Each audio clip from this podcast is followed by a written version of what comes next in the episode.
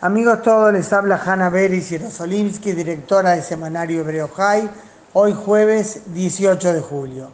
Hoy me dirijo especialmente a los amigos de la comunidad judía argentina y la comunidad judía panameña. Estoy grabando estas palabras en un día difícil, 25 aniversario del atentado contra la AMIA en Buenos Aires, que es también la víspera del mismo aniversario, 25 años, de otro ataque terrorista, la bomba detonada en el vuelo 901 de la aerolínea panameña a las Chiricanas un día después de la AMIA.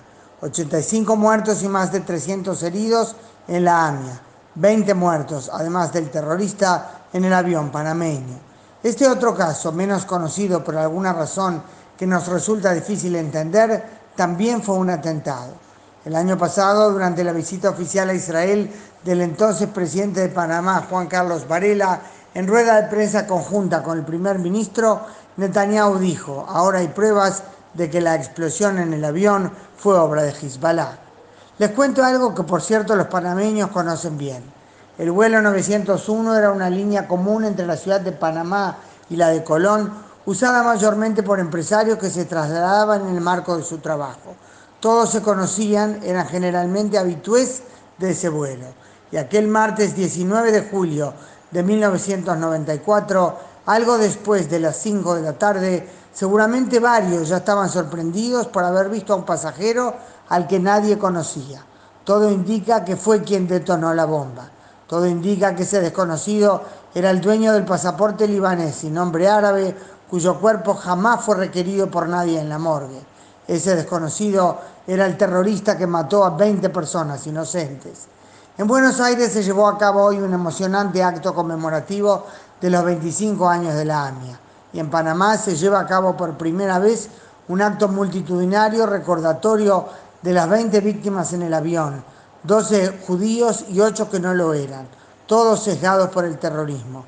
Por eso la convocatoria del acto no viene solo de la comunidad judía, es una convocatoria general de condena al terrorismo. Desde Israel se ha puesto estos días especial énfasis en los terroristas, a decir verdad, sin detenerse en especial en las víctimas, sino en advertencia a los victimarios, porque no terminaron sus designios hace 25 años, sino que continúan también ahora estos días amenazando a Israel. Por eso, tanto este miércoles como hoy jueves cuando estoy grabando, en dos ocasiones distintas, el primer ministro Netanyahu felicitó al presidente argentino Mauricio Macri por haber declarado a Hezbollah como organización terrorista y haber dado pasos para congelar sus bienes. Y yo quisiera, justamente en un día tan cargado de emociones como este doble aniversario del atentado en Buenos Aires y el atentado en Panamá, que recordemos juntos por qué no nos van a derrotar.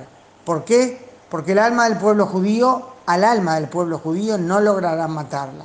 Y no me refiero a frases grandilocuentes sin contenido, sino a la iniciativa que tuvieron hoy en Israel, sobrevivientes del atentado contra la AMIA y familiares de víctimas en Israel, que realizaron una actividad voluntaria para la organización Leket, que ayuda con alimentos a gente necesitada. No, no era una multitud, era un grupo pequeño, pero allí fueron, en un día duro para ellos, pensando que la mejor forma de recordar a todos los que murieron y recordar el día en que algunos de ellos también podrían haber muerto era ayudar a otros que precisan solidaridad. Hanna Beris y Jerosolimsky desde Jerusalén.